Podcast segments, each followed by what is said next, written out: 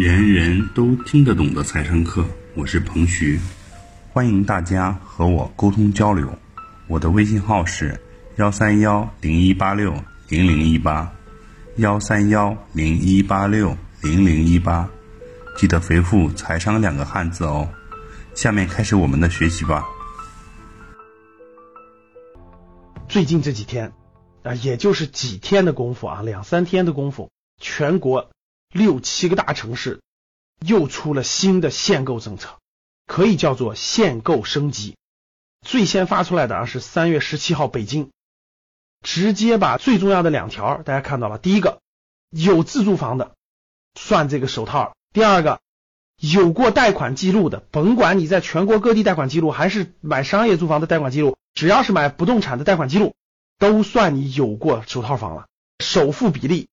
调高到了百分之六十哦，大家要知道百分之六十啊，商住房五十年产权的商住两用房调到了百分之八十，这个政策是非常厉害的。为什么呢？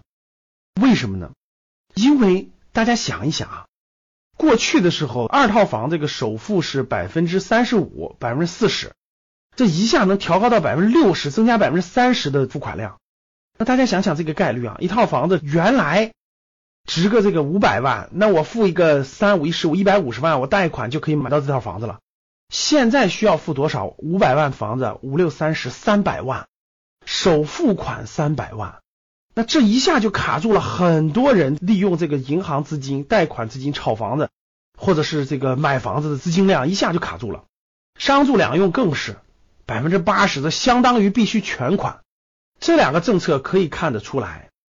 利用银行贷款杠杆比率是大大降低了。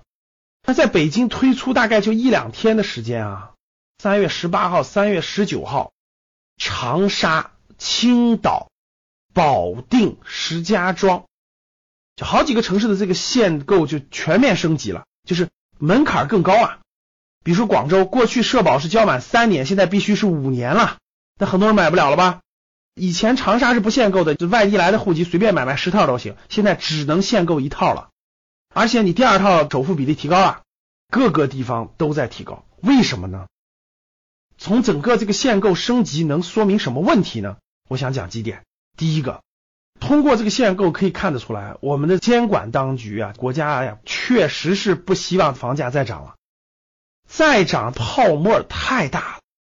房地产泡沫风险，到时候真发生了崩盘或是大的波动怎么办？这是与国家两会刚定的严控金融风险这个政策是不相符的。所以围绕这点可以说两点：第一点，咱们的政府部门也不希望房价再疯涨了；第二点，更不希望房价泡沫破灭。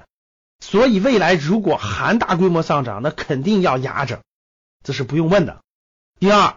对于一线城市的北上广深这样的房价已经非常非常贵的地方的房价来说，真的是神仙都预测不出来它的价格了啊！很多学员问了，这些城市的房价未来是涨还是跌呀？没人敢回答，现在没人敢回答。一般学员问我都说是神仙才知道涨还是跌，确实是不好预估了。你说它跌吗？货币发行量这么大，然后这个限购又有刚需，你说它不跌吗？泡沫也挺严重的了，说实话啊，动辄一套房子上千万的泡沫，在全球比都是挺大的了。但是到底结果怎么样，不知道。刚才我说的前面这两点，我相信大家应该理解，咱们的监管当局是不希望它疯涨的。嗯，未来涨跌呢，现在不好说。第三点，我想交流交流的是，通过我最近的观察，因为我们有些学员啊，经常会跟我交流，学员反馈的信息呢，最近买房的基本都是投机的或者是投资的。这是第一点，第二点，基本都是拿出了家庭积蓄的最后一部分，都贷款了，拿出来一部分付了首付或者付了是一部分房款，然后去买这个房子的。然后我最近十个问我的，有九个都是为了投资或投机的。然后这十个里头有九个都是拿出了家庭现金储蓄的最后的一部分钱，有点很像什么阶段，你们知道吗？有点像一五年牛市巅峰的时候。我个人觉得。购买力啊，对房子的这个购买的这个支撑的这个资金的力度，可能要衰竭了。这只是一个判断啊，供大家参考。你觉得呢？我们做一个互动，好不好？A，你觉得现在房价还是低，未来继续涨？B，你觉得未来三五年很难涨了，至少短期内吧，一两年内很难涨了。